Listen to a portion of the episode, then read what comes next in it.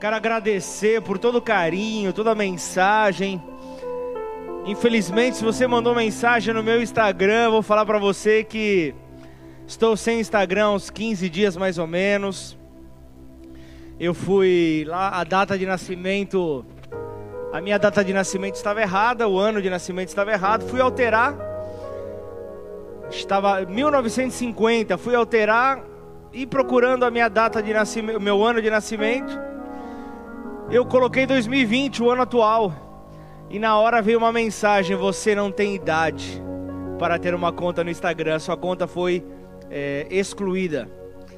Se não foi, aí veio a informação. Se caso não tenha sido você, você ou você queira fazer uma apelação, por favor, faça uma apelação. E essa história já vem percorrendo 15 longos dias.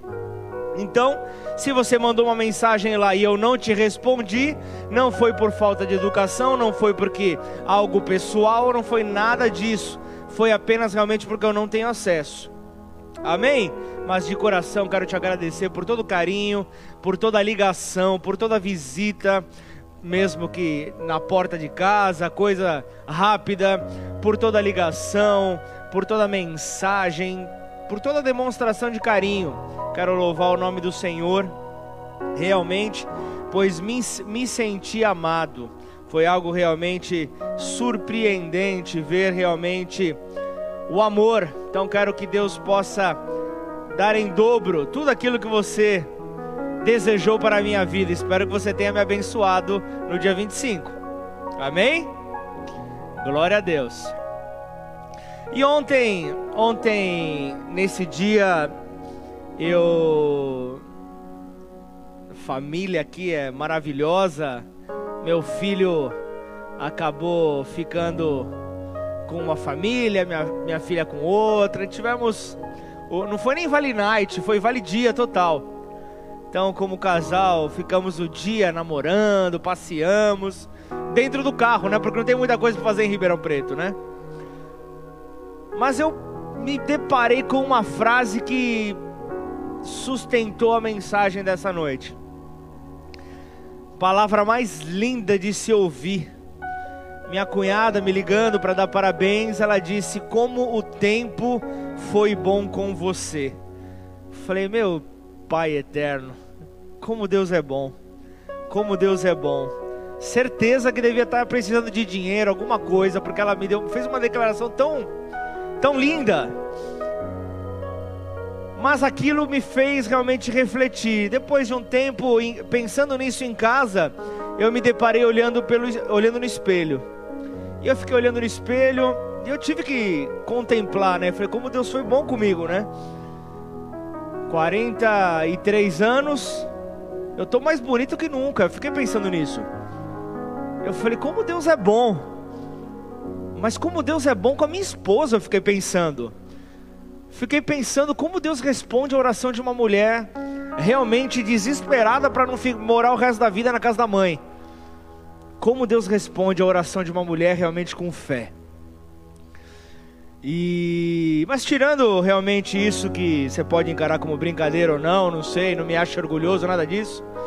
Mas eu fiquei olhando realmente no espelho, fui olhando, eu, eu, eu me lembrei quando eu vi que a minha idade estava passando, eu me lembro quando eu fiz 14 anos.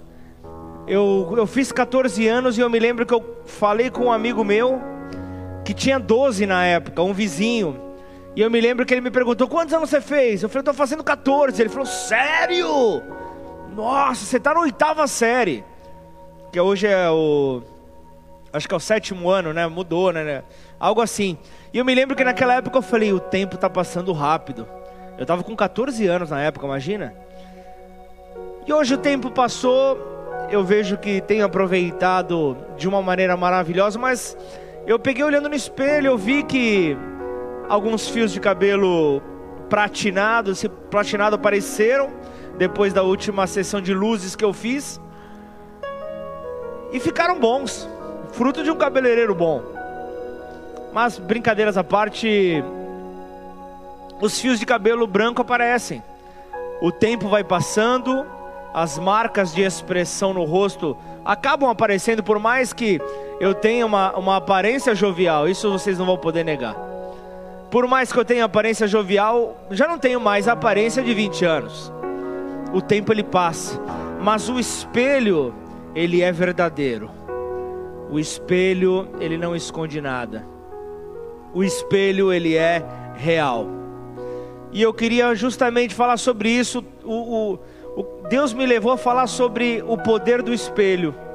E eu não vou falar sobre espelho, espelho meu, o que, que como que é aquele desenho. Existe alguém mais lindo do que eu? Não é nada disso. Mas o tema da mensagem desta noite é o que você vê. O que você vê.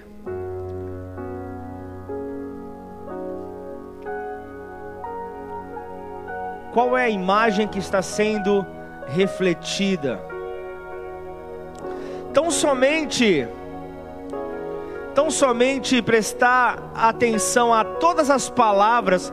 O, o, Ricardo ele, ele começou a abordar, até pensei que ele estava lendo aqui meu, meu esboço, mas tão somente se começarmos a prestar atenção com as palavras que nós recebemos a cada ano, com as palavras que nós temos recebido a, nos últimos meses, as palavras que nós temos recebido a cada semana, nós perceberíamos que nós temos alimento espiritual suficiente para permanecermos fiéis.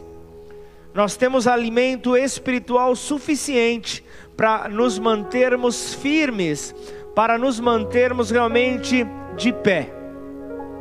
Só que, entretanto, eu tenho percebido que isso não tem sido uma máxima verdadeira entre nós porque eu tenho visto que o esquecimento espiritual, não sei se essa expressão pode ser utilizada, mas ela é muito bem empregada entre nós. Ela opera, ela opera entre os filhos de Deus, justamente governados pela situação presente e também pelo temor do futuro. Essa situação tem tirado realmente a paz de muitos. Então, meus irmãos, prestem bem atenção. No caminho do Senhor, nós necessitamos de alguns momentos para parar, para observar, para poder lembrar e contemplar. Justamente para que nenhuma situação nos faça esquecer tudo aquilo que Deus já nos entregou, tudo aquilo que Deus já falou ao nosso respeito. E a palavra de Deus ela traz justamente os benefícios do céu para as nossas vidas. E tem um livro na palavra de Deus que eu sempre corro quando eu preciso de um de um ânimo novo, quando eu preciso de um fortalecimento. Um livro que, que entre os princípios, entre o conceito que ele traz, ele traduz a fé em obediência. Ele traduz a fé em obediência ao livro de Tiago. Quem, quem é dessa casa sabe que eu chamo ele de energético espiritual. Um livro realmente que você deveria ler de pé é um livro que contém um sonoro convite à ação. Um sonoro convite para que os filhos de Deus se coloquem em pé e comecem a marchar, e comecem a obedecer, e comecem a seguir aquilo que Deus tem clamado sobre esta terra, a vivermos um cristianismo vital um cristianismo realmente que demonstre o poder dos céus, mais do que palavras, ações. Ações que realmente mostrem tudo, o viver. É isso que Tiago apresenta neste livro. É um dos livros mais práticos que a Bíblia tem, ensinando uma fé em ação, uma fé em ação correspondente realmente a ações de homens e mulheres que compreenderam o poder que possuem em Deus. Amém ou não? E o que, que eu vejo aqui? A fé sem ação, ele diz, a palavra de Deus diz que ela é morta, ela não tem validade. Então, eu vejo que, que, que Tiago, Tiago, por exemplo, se a gente for trazer para os dias de hoje, se ele estivesse liderando é, é, uma organização nos dias de hoje, e, e se nós fôssemos um dos seus empregados, certamente nós sentiríamos esse fervor nessa liderança, nós sentiríamos nesse líder corporativo, sentiríamos realmente esse braço forte nesse homem, porque certamente seria um homem que viria com frases motivadoras, palavras motivadoras, tais quais: não me fale sobre realizações, mas mostre-as mostre as realizações. Quanto mais, quanto mais você faz, menos você precisa falar. Ele seria um líder assim. Ele seria um líder assim, um líder que realmente levantaria os seus empregados do seu posto de atuação para realmente arregaçar as mangas e ir ao encontro dos desafios propostos em cada uma das suas atividades. Amém ou não? É um livro breve, um livro de cinco capítulos, onde ele fala sobre vários temas. Ele fala sobre tentação, ele fala sobre hipocrisia, ele fala sobre preconceitos, ele fala sobre como lidar com problemas, sobre decepção, sobre disciplina. E você ainda está à procura de coaching espiritual? Você quer, você quer livro melhor do que esse? Se você é um coach e está me ouvindo, que Deus te abençoe no teu ramo de atuação, mas a Bíblia Sagrada, ela supera todos os teus métodos, amém ou não? Se você está triste, que Deus te fortaleça nessa hora e veja que não é nada pessoal, mas a Bíblia Sagrada ela é superior a todo e qualquer tipo de método. Espero que você nessa hora diga amém. Então o que, que eu posso dizer nessa hora? Eu vejo então que a, a, a, a tradução aqui da nossa fé em obediência vem para solidificar a nossa fé. Por isso é que quando nós olhamos a Bíblia aqui, eu, eu, eu preciso trazer aqui o que Tiago fala, já logo no primeiro capítulo, ele vem falando sobre benefícios das provações, ele fala sobre circunstâncias terrenas, ele fala sobre circunstâncias terrenas que são transitórias. Ele fala sobre origem de pecado, origem do bem. Só que eu quero entrar aqui já numa, na, no, no final desse primeiro capítulo, quando ele começa a falar a respeito da prática da palavra de Deus. Não adianta nada você conhecer se você não a pratica. Nós tínhamos um um apresentador de um talk show famosíssimo no Brasil. Muitos anos o seu programa esteve no ar por algumas emissoras. Que ele sempre, quando tinha algum entrevistado cristão, ele sempre batia no peito e falava: Eu já li a Bíblia Sagrada três vezes, mas nunca se converteu. Leu de capa a capa três vezes e ela, mas leu como um livro literal. Ele não conheceu o escritor, só que o mais curioso é, o ler a Bíblia é o único livro que você lê com o escritor do lado. Isso é algo maravilhoso e ele não se abriu para ter um contato com o escritor, com o autor do livro. Ele perdeu a oportunidade de abrir o seu coração, de ter a sua vida transformada. Por isso é que a Bíblia fala: a fé sem obras ela é morta. Então deixemos de falar e comecemos a agir. Abra tua Bíblia em Tiago capítulo 1, versículo 22. O que você vê? É o tema da mensagem desta noite.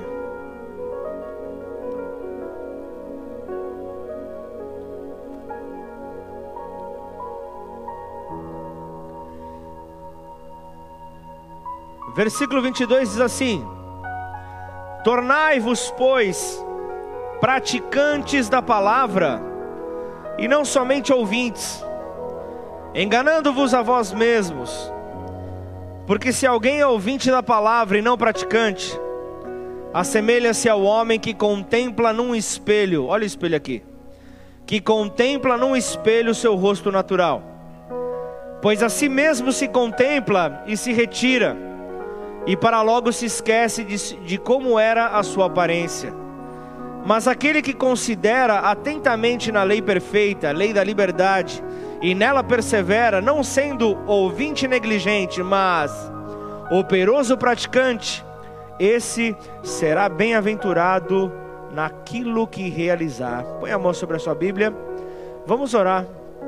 Pai, é no santo e poderoso nome do teu filho amado Jesus. Que eu quero nessa hora reconhecer a tua soberania, reconhecer o teu poder, reconhecer que não há outro além de ti. Portanto, Pai, nessa hora eu me rendo diante do teu poder, me rendo diante, Pai, da sua autoridade, reconhecendo que convém que o Senhor cresça e eu diminua. Por isso, Pai, que nessa hora, cada um que, que, que está conectado, cada um que nos escuta nessa hora, Pai, cada um que está com seus ouvidos atentos, se eles não estiverem atentos, Espírito Santo de Deus, traga a atenção para aquilo que o Senhor irá falar, irá nos ministrar nesta hora. Por isso, tira toda concorrência, Pai, toda distração, tudo aquilo que possa vir nessa hora. Por isso eu te peço, traz calmaria nos lares, Senhor.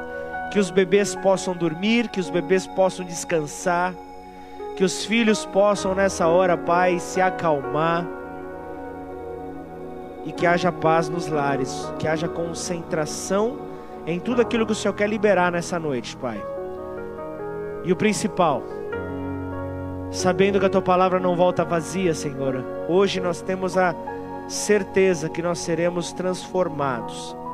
E essa palavra não apenas virá para acrescentar conhecimento nas nossas vidas, mas nós faremos dela um motivo prático para edificação. Por isso, Senhor, nós te agradecemos por tudo o que o Senhor nos ministrou, Pai, nos últimos, nas últimas semanas, nos últimos meses, nos últimos anos.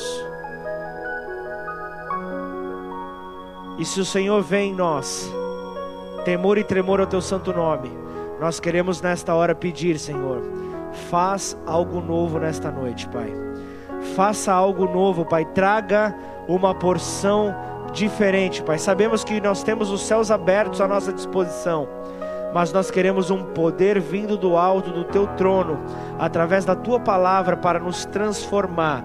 Independente, Pai, se quem está, ó oh Deus, ouvindo esta mensagem, já leu esse texto, Pai, 10, 20, 30, 100 vezes, que seja como a primeira vez, e que o Senhor possa tocar os nossos corações nesta noite e faça conforme o teu querer para as nossas vidas e que tudo possa retornar em glória ao seu santo nome, em nome de Jesus. Amém. Glorifica aí o Senhor aí na tua casa, em nome de Jesus.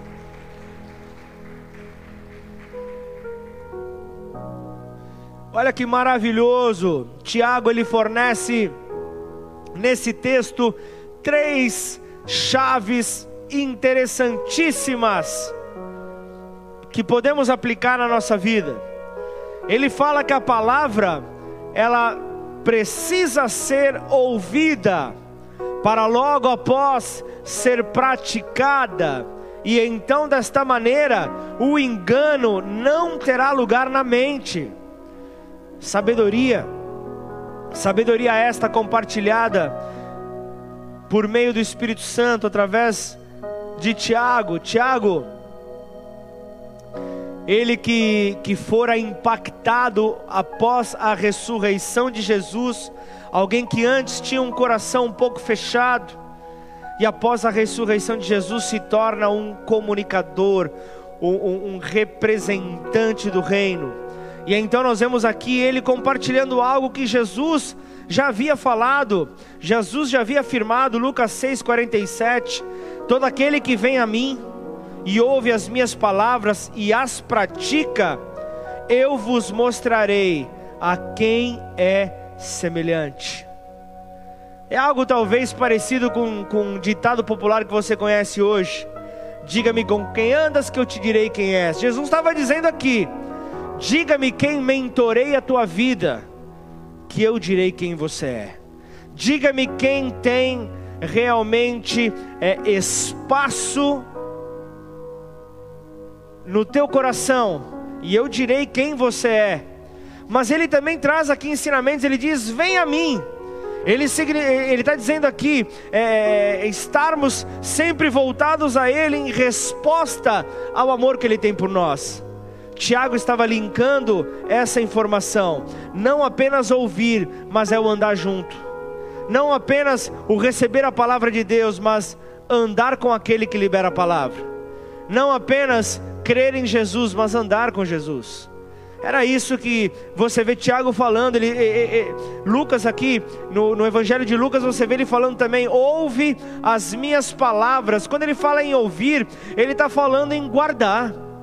Guarda esse conhecimento que eu estou liberando. Obedeça. O guardar está falando de obedecer. Está falando de manter esses mandamentos contigo. Está falando de guardar para você. Está falando de dar ouvidos. Está falando de praticar. Só que por que tantas pessoas estão caindo no engano da mente, debilitando a sua fé? Por que tantas pessoas estão se sentindo fragilizadas nessa hora? Por que tantas pessoas estão sentindo realmente a sua fé limitada diante do cenário que estão vivendo? Por que, que as pessoas estão realmente fragilizadas diante da pressão que estão encontrando? Simplesmente porque a palavra ela foi ouvida, porém ela não foi praticada. A palavra simplesmente foi ouvida, porém não compreendida e praticada. E quando você fala prática, da palavra prática, ela provém do original bíblico ergásia, que significa trabalho, significa perseguir. Então você vai entender o que Jesus estava dizendo, porque aquilo que eu persigo, aquilo que eu persigo, é, simplesmente terá, terá o meu tempo, terá o meu esforço, terá o meu trabalho. Então, aquilo que eu pratico, eu vou dedicar tempo, eu vou dedicar o meu esforço, eu vou dedicar trabalho. Então era isso que nós vemos aqui, o texto começando a liberar para nós. Está falando de prioridade. Qual tem sido a tua prioridade? Ou, é que, ou será que você está ainda naquela argumentação de que não te sobra tempo? Você ainda está nessa? Você acredita nessa argumentação que você está liberando? Você acredita nas suas próprias palavras? Eu não tenho tempo. Se esforce, pratique, porque se você praticar, certamente você vai ter tempo, vai te sobrar esforço e você vai trabalhar. Tudo vai estar interligado com a prioridade que você dá. Então, algo que eu tenho visto com muito pesar, eu preciso falar isso nessa noite. Algo que eu tenho visto realmente é, com, com muita tristeza, é, é, pessoas realmente como que em, em determinados é, momentos dedicando um, um, um certo tempo que não conseguirá ser recuperado. Um tempo que não conseguirá ser recuperado a palavras que nascem através do engano da mente palavras que nascem através do engano da mente, que certamente nunca irão se cumprir, mas que te deixam escravizado. Te deixam escravizado. Você alimentou essas palavras na sua mente.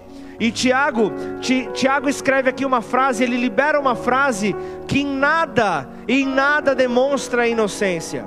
Tiago libera uma frase que ele diz: enganando-vos a vós mesmos. Essa frase em nada trabalha com inocência. Essa frase não foi simplesmente colocada para dar aqui uma, uma, uma, uma, uma concordância no texto. Para nada, para terminar uma, uma tradução. Não foi nada disso. Foi colocado realmente de maneira apropriada. E o que significa então essa frase enganar a si mesmo? O que é que essa frase está querendo nos trazer? Uma, frase, uma frase justamente empregada para aquela pessoa que racionaliza a palavra fora da sua essência, fora do seu significado, fora do seu contexto. ela racionaliza então essa palavra, gerando assim, gerando assim dessa maneira todo tipo de cálculo, ele começa a premeditar, ele começa então a, a fazer aquela teoria que levarão então a, a, a pessoa a, a trabalhar muitas vezes até o dobro por algo que simplesmente era só levar adiante, era só continuar.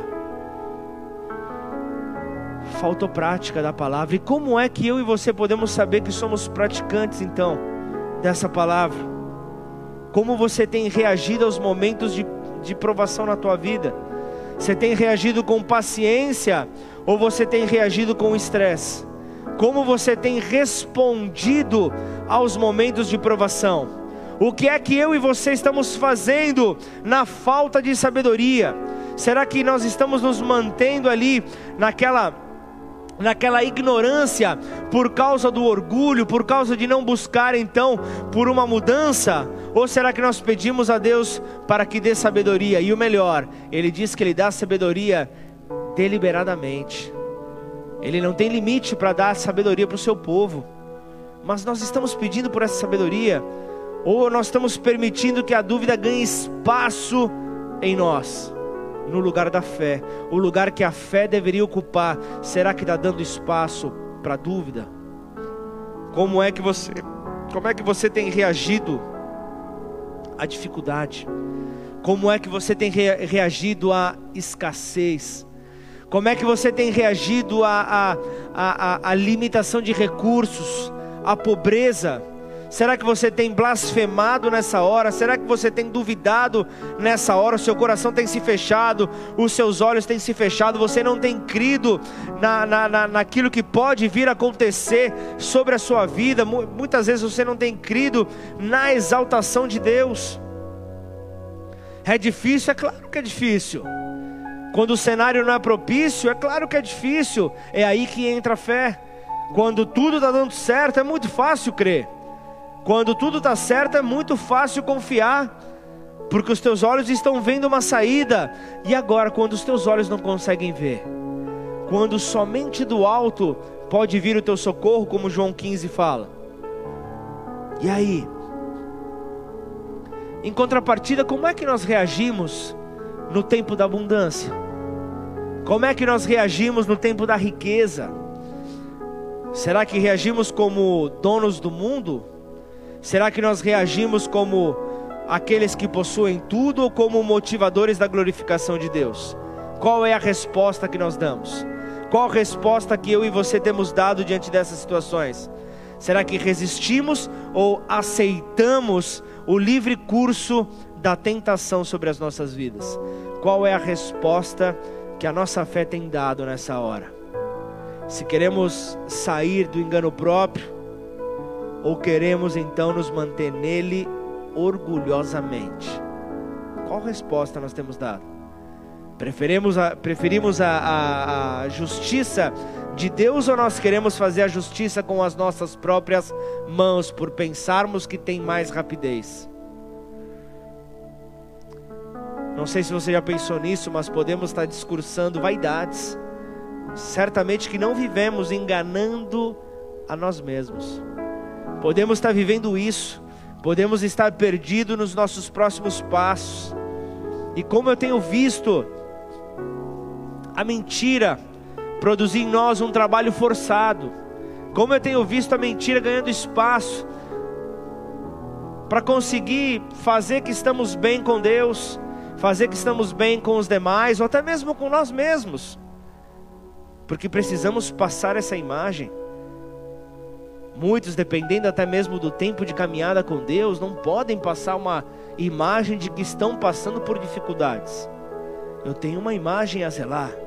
Mas vejamos o que Tiago fala: quem apenas ouve a palavra e nada faz, é como quem se olha no espelho, e no minuto seguinte, já nem se lembra de como era a sua aparência. Vamos ser sinceros, pensei nisso na hora que eu estava meditando nessa palavra. Tem gente que não ajuda a Deus, que seria até bom, né? Olhar no espelho e esquecer a sua imagem, né? ajuda Deus aí, né? Escova o dentinho, penteia o cabelo. Senão você dá trabalho pro teu pastor, né? Dá trabalho pro teu pastor para ficar orando, para ficar pedindo aí para Deus, né? Coloca aí uma vestimenta apropriada. Vai ficar andando de chinelo por aí, hein? Por favor. Depois eu não tenho nem como explicar. Tenho nem como explicar. Me ajuda, por favor. Mas voltando para a palavra, que isso não tem nada a ver. Foi alguma, algum revelamento de mim mesmo nessa hora. Saí da palavra nessa hora, carnalizei. Na verdade, buscando voltar no, no exemplo que eu queria trazer. Mas se Tiago está falando que quem apenas ouve a palavra, quem apenas olha para a palavra, sem enxergar nela um instrumento de transformação, porque a palavra tem em si vida, tem em si poder para mudar o caráter, para trazer cura, para trazer transformação, mas se você olha apenas como letra, realmente você vai olhar e você não vai conseguir ver a promessa que está nela, a promessa que está por detrás dessas letras. E no minuto seguinte, você já nem vai lembrar o que ela diz a teu respeito. E é isso que você vê Tiago falando, a sua aparência, você já esquece se você não praticar o que nela está. Então é interessante notar que se não trabalhamos na palavra que nós ouvimos, se nós não trabalhamos então nessa palavra, nós teremos então um profundo ataque, onde? Na nossa identidade. A nossa identidade em Cristo, afinal, nós somos feitos imagem e semelhança dEle. Nós somos então preparados para refletir a Sua imagem, para refletir a Sua glória. Aquele que prega a palavra sem praticá-la, não considera a palavra de Deus como um instrumento de transformação, simplesmente ignora, é displicente com esse instrumento, é displicente com esse instrumento de transformação e acaba olhando como um instrumento comum como aquele instrumento lá que você olha o espelho, talvez que você tem na sua casa, que ao passar na frente, primeira coisa que você faz é arrumar teu cabelo ou de repente alinhar a sua vestimenta, arrumar de repente, você que tem a barba às vezes meio bagunçada como a minha, arruma a barba, vira as costas e vai embora. Mas quando você se depara com o espelho da glória de Deus, você começa a ver o quão pequeno você é, você começa a ver o quanto você precisa ser transformado, e então você se depara com a sua limitação, então você se depara em, naquilo que precisa de mudança em você, então não há tempo de você olhar para o lado, de você olhar para as outras pessoas, não há tempo de você apontar dedo para, as, para os outros, porque você está olhando no espelho, qual é a imagem que está refletindo? É a tua, é uma imagem, é uma imagem suja, é uma imagem pequena, é uma imagem do pecador que está diante de você, é uma imagem daquele que precisa ser mudado, é uma imagem daquele que precisa ser transformado, é uma imagem daquele que precisa reconhecer: eu preciso de ajuda eu preciso mudar, eu não posso continuar desse jeito, até onde a minha independência vai me levar, até onde a minha, a minha autossuficiência vai me conduzir. Eu preciso mudar. Tiago lhe mostra que alguns acabam lendo a Bíblia da mesma forma como retocam ali, é, como mulheres retocam ali a sua maquiagem, por exemplo. E falando de maquiagem, a maquiagem, justamente espiritualmente falando, acaba sendo justamente aquela impressão que queremos passar para os outros, descaracterizando quem realmente nós somos. Falando de, de, espiritualmente, nada contra. De repente você trabalha aí com Natura, Mary Kay, fica tranquilo, continua vendendo aí. Que Deus te abençoe e prospere teus caminhos em nome de Jesus. Amém? Mas falando espiritualmente, a, a, a, maquiagem espiritual tira a sua identidade, e a falta de identidade é aquilo que o inferno necessita como um instrumento para um desequilíbrio espiritual. E onde é que está fundamentada a nossa identidade? Em Sua imagem. A nossa identidade está fundamentada na imagem de Deus.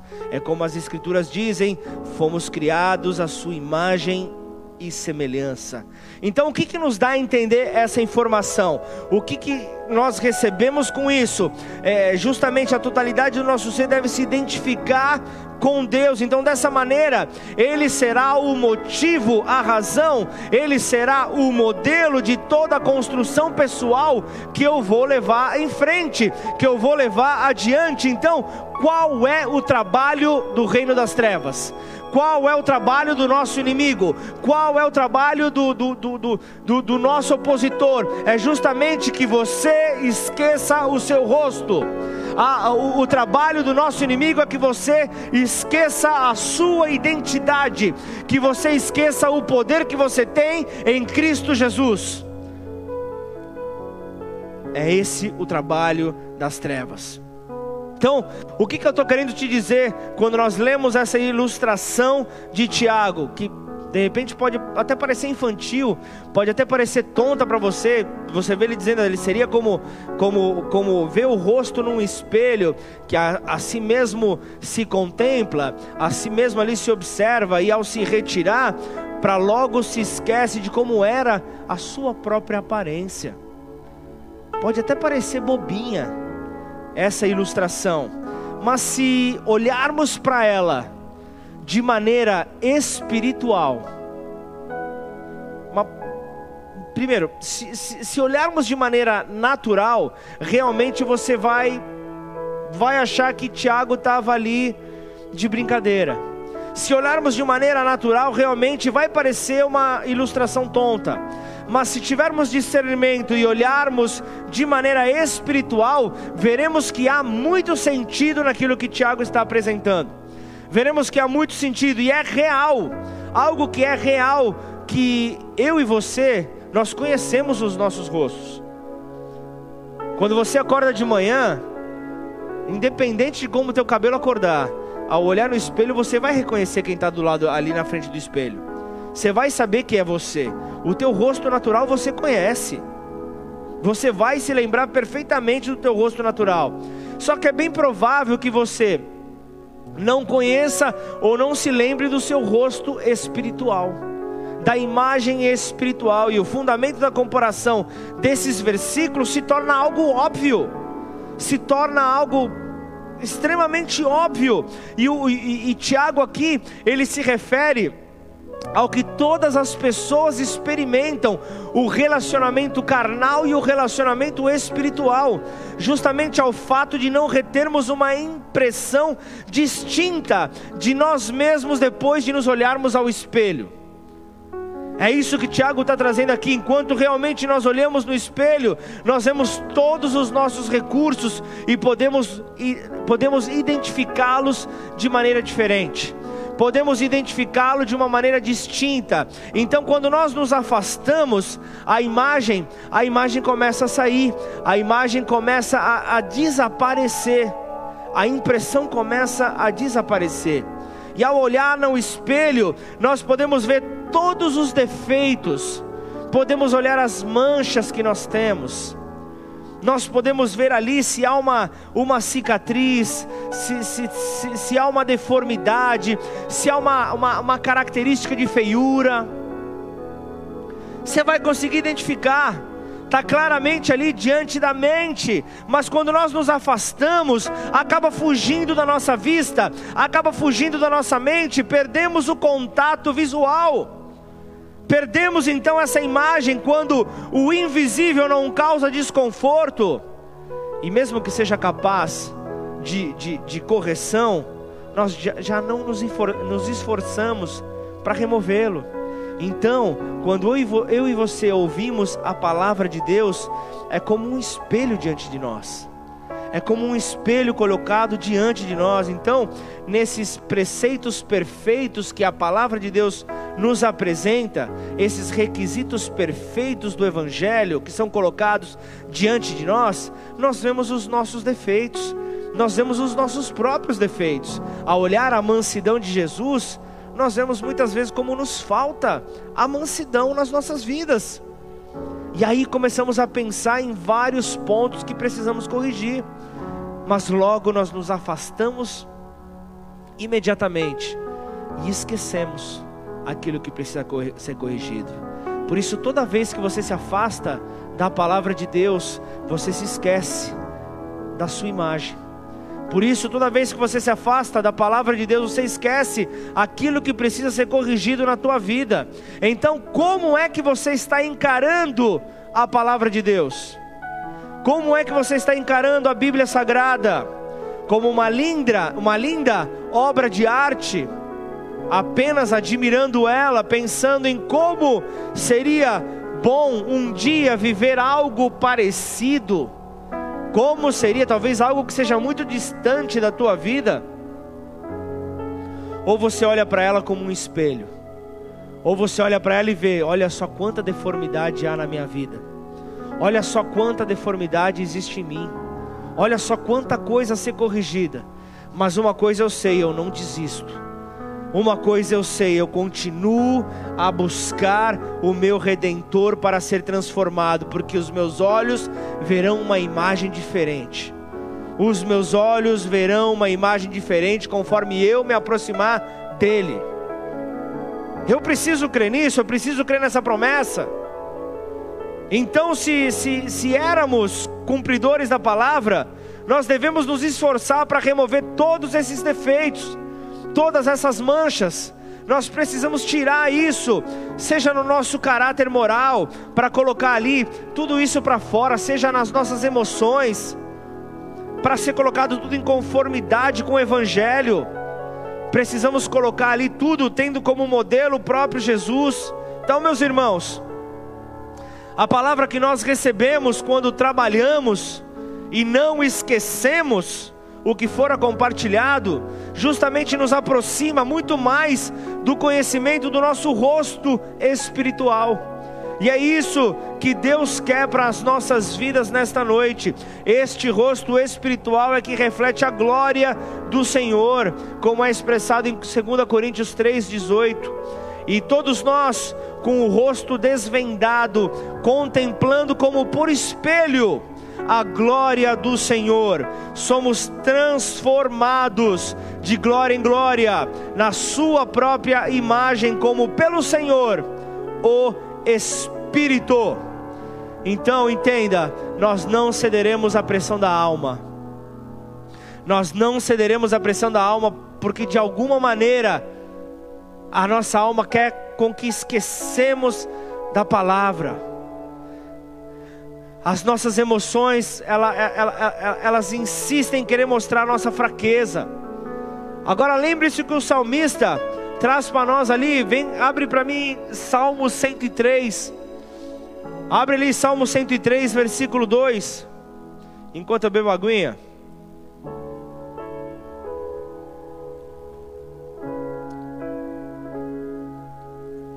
Nós não podemos ceder a pressão das nossas emoções, porque a palavra de Deus tem muitos benefícios para nós. Salmo 103, versículo 2: Bendize, ó minha alma, ao Senhor, e não te esqueças de nenhum, nenhum só de seus benefícios. Bendiga, ó minha alma Bendiga, ó minha alma, ao Senhor. Então existem momentos que nós temos que lembrar a nossa alma, existem momentos que nós temos que lembrar as nossas emoções, existem momentos que nós temos que lembrar a nossa mente. Existem benefícios na palavra de Deus.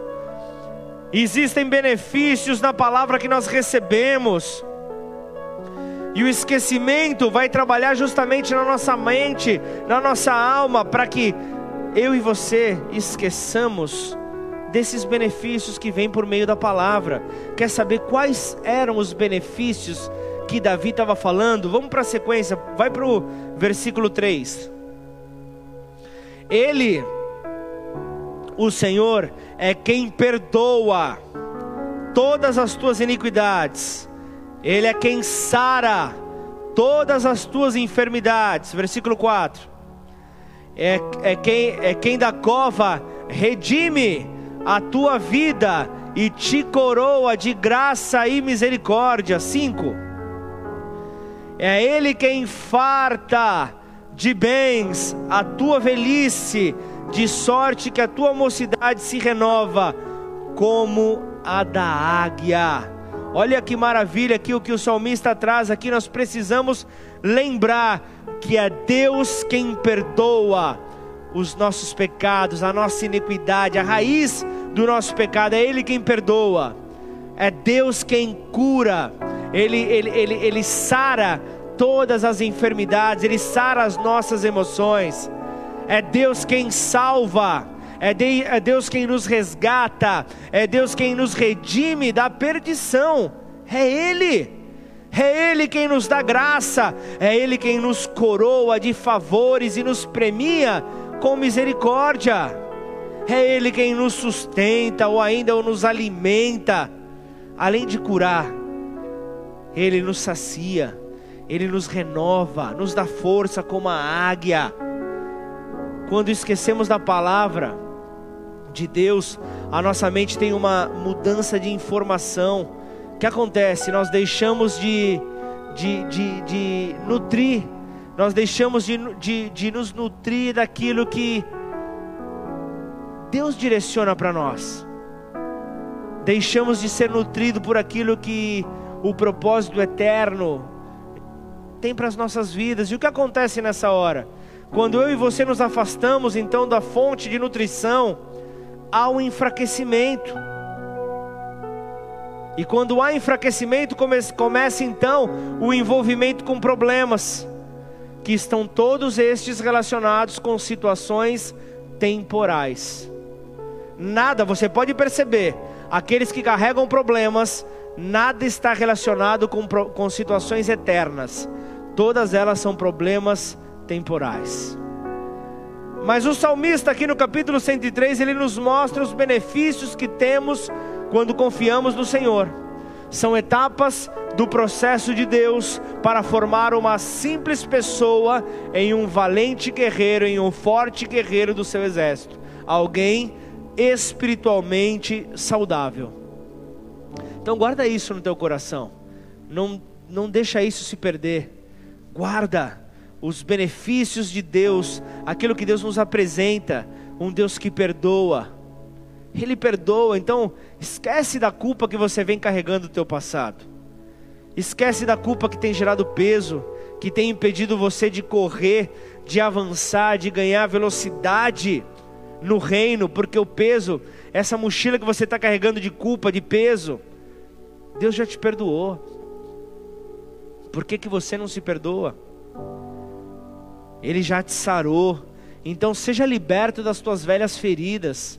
Para que, que você continua a querer arrancar aquilo que já cicatrizou? Está parecendo criança que quer ver a ferida aberta de novo, quer ficar arrancando casquinha para a ferida abrir de novo. Deus já te sarou.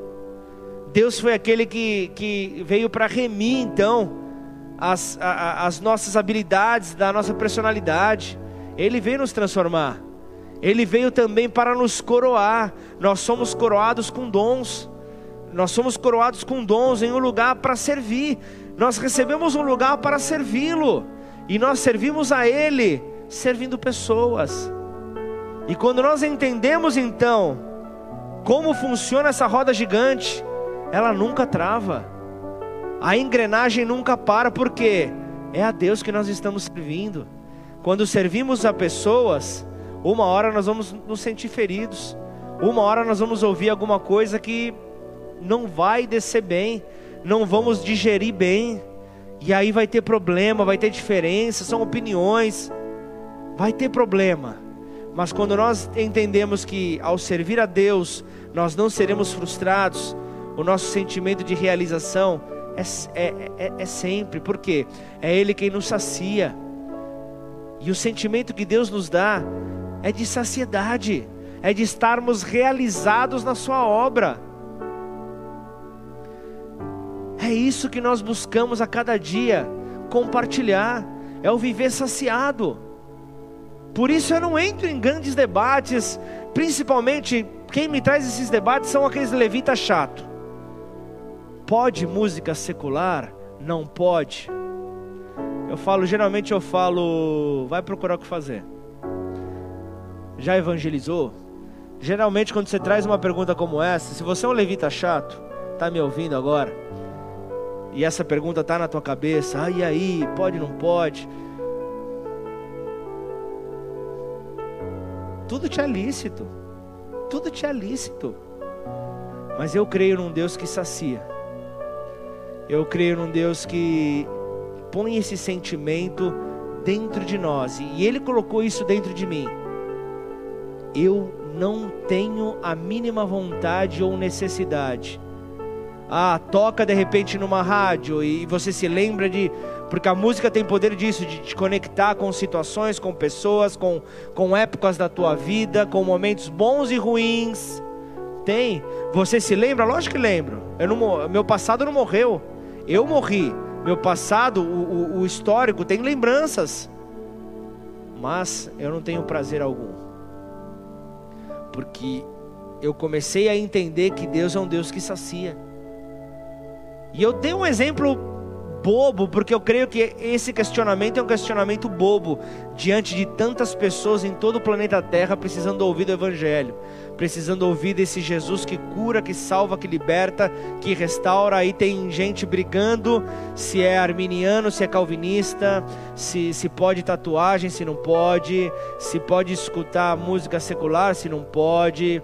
Maravilha, quer, quer, quer a, a, a, o que nós cremos como igreja. Você quer tocar lá fora? Pode tocar à vontade, mas aqui nesse altar você não toca. Aqui, esse altar é um altar, não é palco, é altar de adoração. Quem sobe aqui é para morrer. Quem quer tocar para pessoas quer estar tá vivo. Você consegue entender a diferença? E eu não tenho nada contra. Inclusive, inclusive eu oro, eu oro por músicos que estão no meio secular que são cristãos. A sua atividade secular é uma outra coisa. Entenda o que eu vou dizer com muita maturidade, como sempre em todas as ministrações nós temos abordado. Nunca gerando dúvida, mas sempre clareza. Essa é a nossa maneira, foi essa chamada que Deus nos deu. É por isso que nós temos tido a confiança dessas famílias que Deus tem nos colocado ao longo dessas mais de 450 igrejas espalhadas em toda a terra. Isso só tem acontecido por causa do favor de Deus. É o compromisso que nós temos com Ele, com esse Deus que sacia, com esse Deus que farta. Então, em nome de Jesus, declara aí na tua casa: nós não iremos. Declara aí na sua casa: nós não iremos desistir da sua voz nós não iremos desistir da Sua palavra. Declara isso aí na sua casa. Nós não iremos desistir da Sua voz. Nós não iremos desistir da Sua palavra. Nós não iremos desistir de lembrar, nós não iremos desistir de lembrar e de estabelecer aquilo que o Senhor já nos falou, aquilo que o Senhor já nos entregou, nós não iremos desistir desistir não é uma possibilidade na vida do cristão. Posso te dar uma ilustração clara. A vida cristã, o que, que é? Nós estamos em um avião e, e esse avião saltamos dele. Você não tem mais como voltar. Se você entende a sua chamada, você não tem mais como voltar. A tua esperança qual é? Cristo, o teu paraquedas. A tua esperança é Cristo. E por saber que Cristo está lá, você descansa. Por saber que Cristo é aquele que está te fortalecendo, você descansa. A Bíblia, a Bíblia ela é o espelho que mostra a verdade, a sua realidade. Então, guarda bem isso. Se uma foto mostra você como um pecador, mas hoje o espelho mostra você como alguém santo, alguém você como alguém justo, você como alguém puro, a quem que você vai dar crédito? Aquela foto antiga, a, a, aquela informação antiga ou ao espelho que está te mostrando ali a, a santidade sobre a tua vida? Se uma foto mostra que você é, é, é como alguém fraco, se essa foto mostra você como alguém fraco, mas hoje o espelho mostra você como alguém forte. O espelho mostra você como alguém forte. Você vai querer dar crédito a quem? Você vai querer entregar o crédito a quem? Se uma foto mostrar você como alguém miserável, mas hoje o espelho mostra que você é próspero, que você é próspero em Cristo Jesus, você vai dar crédito a quem? Você vai querer ouvir a voz de quem? Que voz vai ter espaço nos teus ouvidos. Se uma foto mostra você doente, você enfermo, mas hoje o espelho mostra você curado, mostra você restaurado, a quem você dará crédito, a quem você então entregará a sua confiança. O que você é, o que você é, o que você tem, o que você pode fazer, não está vinculado ao seu passado. Guarda bem isso, não está vinculado a quem você era, não está vinculado ao teu passado, mas sim à sua realidade, a quem você é hoje, a quem esse espelho mostra para você, qual a imagem que esse espelho está refletindo. Então, se iremos usar o espelho de Deus de uma maneira proveitosa, nós devemos olhar nele completamente e, e um simples, um simples olhar de relance, um simples olhar de relance não é suficiente. Nós temos que ter o nosso olhar fito, o nosso olhar cravado. Nós temos que lançar o nosso olhar nesse espelho, devendo então examinar o nosso coração, a nossa vida diante desta palavra soberana do Senhor, diante desta palavra de Deus. Então, este é um ato que vai requerer tempo, este é um ato que vai requerer cuidado, este é um ato que vai requerer atitude sincera. Esse é um ato que vai requerer de você, de mim, atitude sincera vai requerer então, portanto, cinco minutos diários sozinhos com Deus. Mas entenda que cinco minutos sozinhos não serão suficientes para um autoexame com Deus, você vai ter que buscar mais. Você vai começar a olhar e vai ver, falta mais para me examinar. Eu tenho tanto a ver na minha vida, eu vou precisar de mais tempo com Ele. Então você começa a ver, eu preciso me examinar mais nesse espelho, eu preciso olhar mais para essas deformidades que há na minha vida para ter esse exame completo sobre a minha vida. Então depois, depois de nos, de nos examinar, nós devemos lembrar quem nós somos. Depois então de nos examinar, eu preciso lembrar então o que é que nós somos e o que é que Deus diz. O que é que Deus diz ao nosso respeito? Então, coloque em prática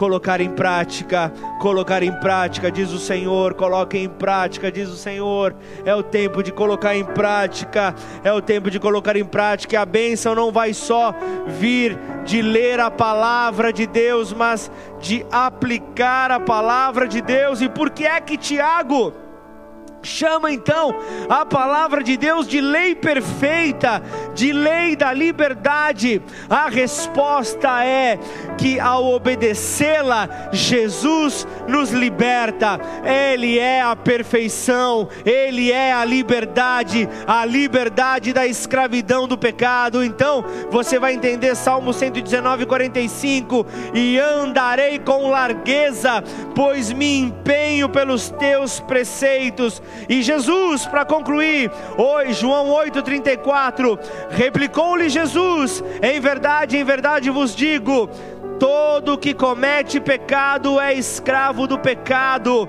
Por isso, o espelho da palavra não somente nos examina, mas simplesmente nos mostra os nossos pecados, nos nossos pecados, mas principalmente ele nos limpa. Então, nos dá uma promessa de limpeza. 1 João 1:9, se confessarmos os nossos pecados, ele é fiel e justo para nos perdoar perdoar os pecados e nos purificar de toda a injustiça, em nome de Jesus. Curva sua cabeça, feche seus olhos.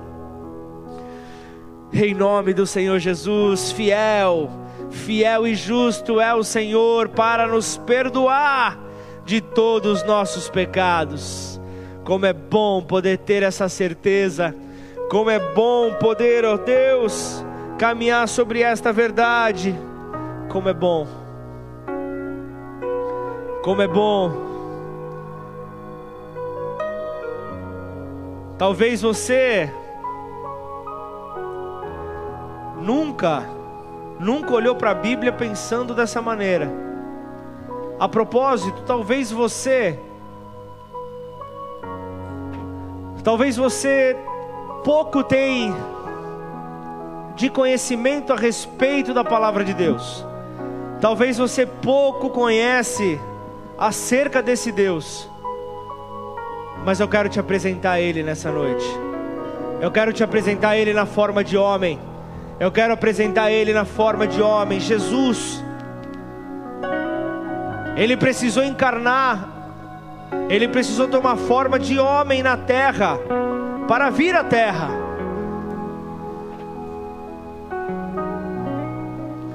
Teve um dia que Deus lá do seu trono, ele olha para a terra. E ele olhou o ano de 2020. E ele viu a terra estava sem forma. A terra a, a terra estava confusa. A fé estava oscilante. O ano era 2020. E Deus olha então para este ano. E certamente ele te viu nesse ano. E lá da eternidade ele já estava te vendo. Lá da eternidade ele te via. E ele dizia: Eu preciso ir em direção daquele meu filho. Eu preciso ir em direção daquela minha filha. Eu preciso libertá-lo. Eu preciso libertá-lo. Mas como se ele é espírito? E então nessa hora,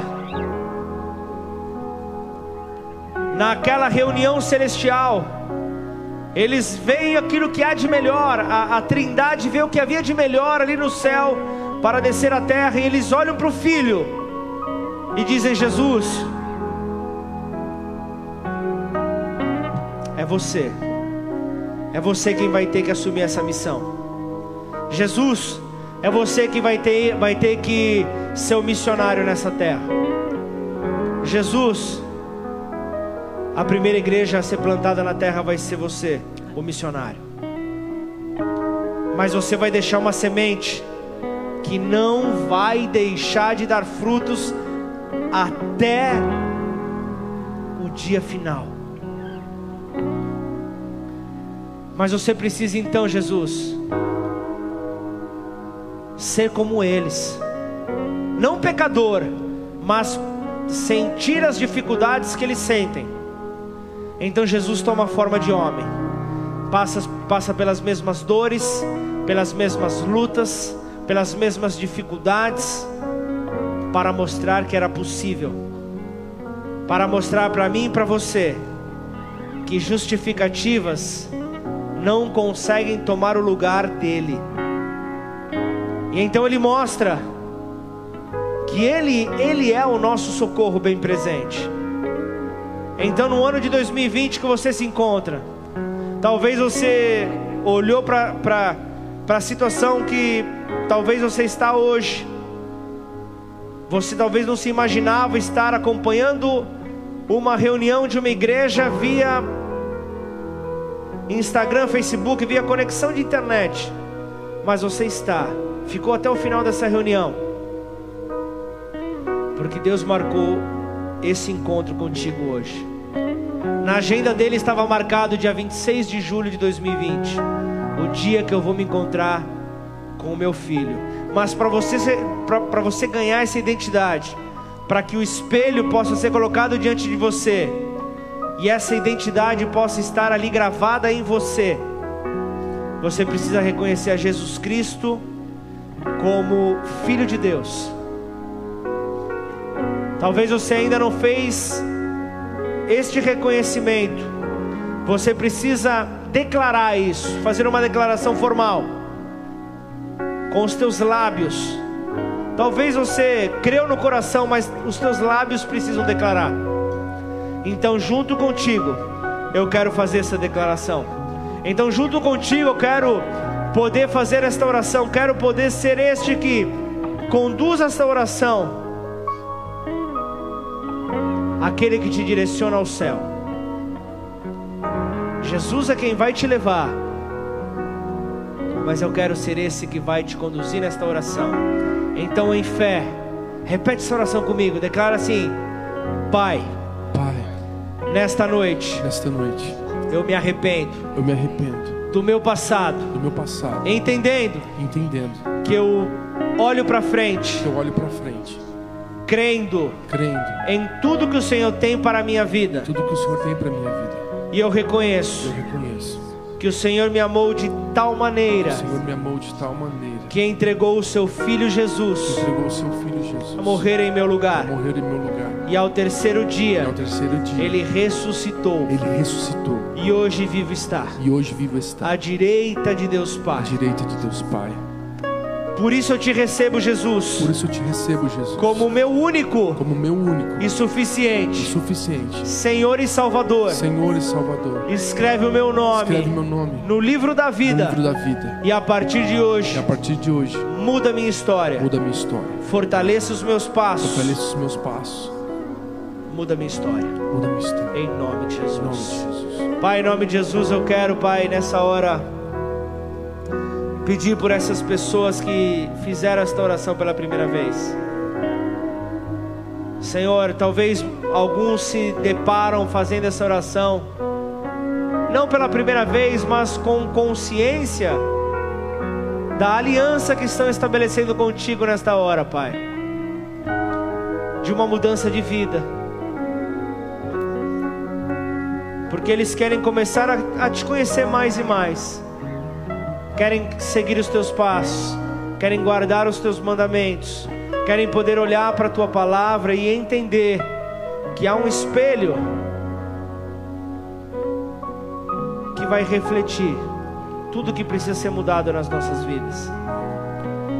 E então, Senhor, após essa transformação, veremos o teu nome sendo exaltado nessas vidas, ó Deus. E eu também quero, Senhor, estender essa oração, Pai.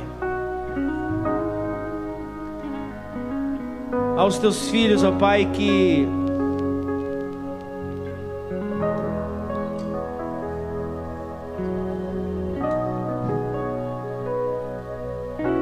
que talvez não não conseguem dominar a sua própria língua, Senhor.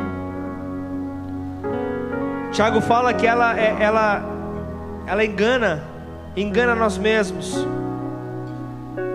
tornando assim a nossa religião indigna. Mas nós queremos, ó Deus, também refletir a tua imagem, queremos ser espelhos também. A Bíblia é um espelho, mas eu e você podemos ser espelhos, podemos refletir a imagem do Senhor, ou podemos refletir uma imagem de pecado, uma imagem de incoerência nos ajuda, Senhor. Nós não queremos, ó Pai, pensar de uma maneira e agir de uma forma diferente. Nos ajuda, Pai. Porque a raiz da palavra dúvida do grego vem de duplo. Nós não queremos ter atitudes duplas na nossa vida. Nós queremos levar certeza para aqueles que caminham conosco, Pai para aqueles que escutam, Pai, todo e qualquer tipo de palavra que possa sair dos nossos lábios. não estou falando apenas de mim, pastor dessa casa, mas de todo aquele que se diz cristão, um pequeno Cristo nesta terra, todo aquele que leva a bandeira de Cristo nessa terra. Seja a diferença, faça a diferença. Em nome de Jesus. Em nome do Senhor Jesus. E assim, Pai, estabeleça, Senhor, estabeleça essa palavra sobre mentes preparadas, ó Deus, por Ti, ligadas a Ti, por Teu Santo Espírito, Pai, para frutificar, não para, não para se verem confusas, não para se, se verem perdidas, não como terra seca, mas terra fértil. Assim seremos nós, diante de toda palavra que recebermos, ó Pai. Elas frutificarão sobre as nossas vidas para a glória do Pai, em nome de Jesus. Vamos adorar ao Senhor em nome de Jesus. Pai, nós queremos entregar este momento a Ti, Senhor. Momento onde nós nos assentaremos à Sua mesa, em memória ao Seu sacrifício. Momento da ceia, Pai, é o momento que apresentamos aqui o valor, o real valor, ó Pai, da ceia. O real valor dessa experiência, Pai, ela, ela depende do, da condição do coração, da condição do coração, da forma como o coração entra na mesa. Tudo depende de como o coração se apresentar nessa hora. Por isso, limpa o nosso coração, Senhor. Esse momento é para, em, em memória ao seu sacrifício. Por isso, não podemos fazer de qualquer maneira. Nós não podemos fazer com diferença, com displicência. Por isso, limpa o nosso coração. E assim nós consagramos o pão, consagramos o suco de uva, consagramos esses elementos que estão à mesa, Pai, para podermos então, Senhor, participar desse momento, em nome do Senhor Jesus. Antes de entrarmos à mesa, vamos adorá-lo novamente, em nome de Jesus. Te louvamos, Senhor. Te agradecemos pelo privilégio que temos de estar na tua casa, ou aí na tua casa, como temos feito nos últimos meses. Você tem preparado pão, o suco de uva, para podermos juntos ceiar nesta hora. E o texto que Paulo fala à igreja de Corinto, ele diz: Porque eu recebi do Senhor o que também vos entreguei, repassando aquilo que havia aprendido, que o Senhor Jesus, na noite em que foi traído, tomou o pão e, tendo dado graças, o partiu e disse: Isso é o meu corpo que é dado por vós, fazei isto em memória de mim. E depois ele continua dizendo: Por semelhante modo, depois de haver ceado, também tomou o cálice, dizendo: Este cálice é a nova aliança no meu sangue. Façam isso todas as vezes que o beberes em memória de mim. E ele usa dois exemplos aqui, dois elementos comum, comuns de uma mesa. Ele usa o pão e ele fala do cálice. Ele está falando justamente ali sobre um momento onde as decisões precisam sobrepor as emoções. As decisões precisam estar à frente das emoções. Nessa hora, Paulo estava dizendo justamente em resumo daquilo que Jesus havia ensinado. Aqui está o espelho, e o que está sendo feito aqui nesta hora, a instrução desta ceia é para que se reflita, para que seja então o reflexo desta imagem salvífica do Senhor para que o reflexo da imagem do sacrifício de Jesus possa aparecer todas as vezes que você sentar na mesa. Por isso, não faça de qualquer maneira.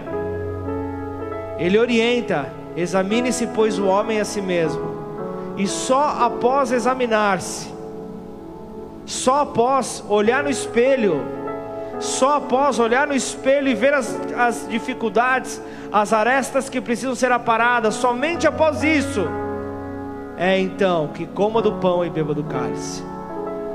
De qualquer maneira, não faça isso. Por isso, Senhor, nessa hora nós queremos te pedir perdão pelas nossas dificuldades deste mês. Nessa hora nós queremos te pedir perdão, queremos fazer um concerto como igreja, Pai. Aqui em Ribeirão Preto, nesta regional, Pai. Queremos, ó Deus, fortalecer a aliança que o Senhor tem conosco, Pai. Te pedimos, Senhor, nos ajuda a superar toda a fraqueza, nos ajuda a superar, Senhor, tudo aquilo que nos impede de avançar. Em nome de Jesus, Senhor, eu oro, Pai, pelas pessoas, pelas famílias que não estão conseguindo acompanhar, ó Deus, de maneira virtual. Se você é de uma célula, se, vo se você conhece alguém que está nessa condição, é sua obrigação ir ao encontro dessa pessoa. Ah, mas eu não tenho como ir, não tem tempo, talvez você está com dificuldade. Passa isso para mim, que eu preciso ir ao encontro dessas famílias. Nós não veremos essas famílias se perderem por nada.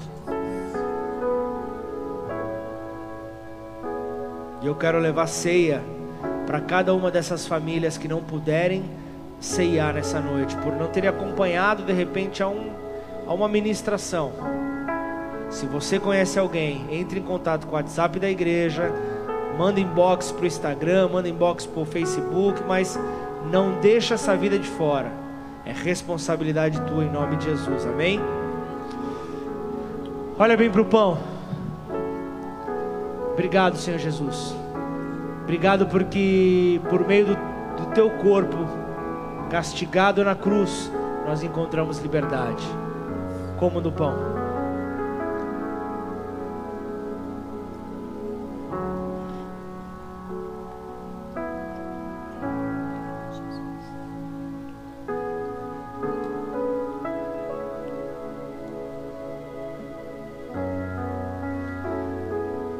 Senhor, este é teu sangue que foi derramado na cruz e até hoje nos justifica, Pai. Não há necessidade de sacrifícios mais, nós não precisamos matar animais, não precisamos derramar sangue, porque o sangue já foi derramado. O sangue nos justifica de todo pecado. O sangue é o preço da nossa liberdade. E nós te agradecemos, ó Pai, porque foi para a liberdade que o Senhor morreu na cruz. Não foi para a escravidão. Por isso, Pai, que a palavra desta noite possa vir ao encontro daquele que se sente preso. Que você possa guardar no teu coração que Deus ele liberta. E que esse sangue possa vir para testificar isso na tua vida, para que você se sinta livre. Em nome de Jesus, bebamos todos.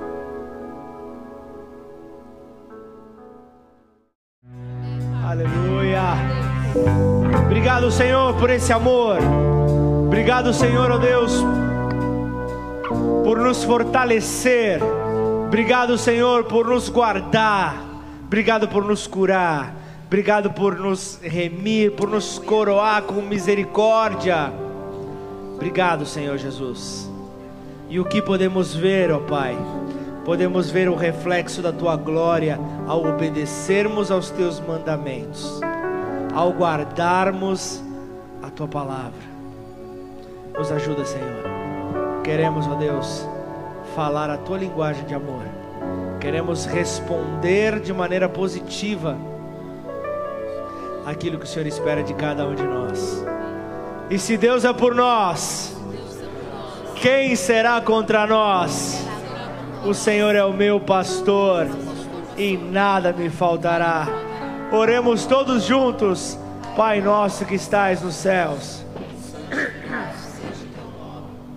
Venha a nós o teu reino. Seja feita a tua vontade, assim na terra como nos céus. O pão nosso de cada dia nos dai hoje. Perdoe as nossas dívidas, assim como nós perdoamos aos nossos devedores. E não nos deixe cair em tentação, mas livra-nos do mal, pois teu é o reino, o poder e a glória para sempre. Amém. Aleluia. Glória a Deus. Aí na tua casa, para uma excelente semana. Levanta sua mão bem alto, como quem confia que a tua provisão, ela vem do alto. A tua provisão não vem, não vem da minha parte, a tua provisão não vem do teu trabalho, não vem das tuas finanças, a tua provisão vem do alto. Então que o amor de Deus Pai, a graça que nós encontramos em Jesus Cristo, Filho de Deus, e as consolações do Santo Espírito estejam de hoje até que ele volte para todo sempre. Como servo desse Deus maravilhoso, desse Deus altíssimo, eu quero te abençoar e declarar uma semana maravilhosa onde o Senhor desembaçou o reflexo do espelho em tua vida. O Senhor limpou a imagem que você estava passando, porque os teus olhos começarão a contemplar por meio da fé nele aquilo que precisa ser mudado na tua vida. Olhos fiéis ao Senhor farão de você um homem transformado, uma mulher transformada, mas o principal, reflexo da glória de Deus, em nome de Jesus, amém? Que Deus te abençoe, uma semana maravilhosa, em nome de Jesus, vá na paz, que Deus te abençoe.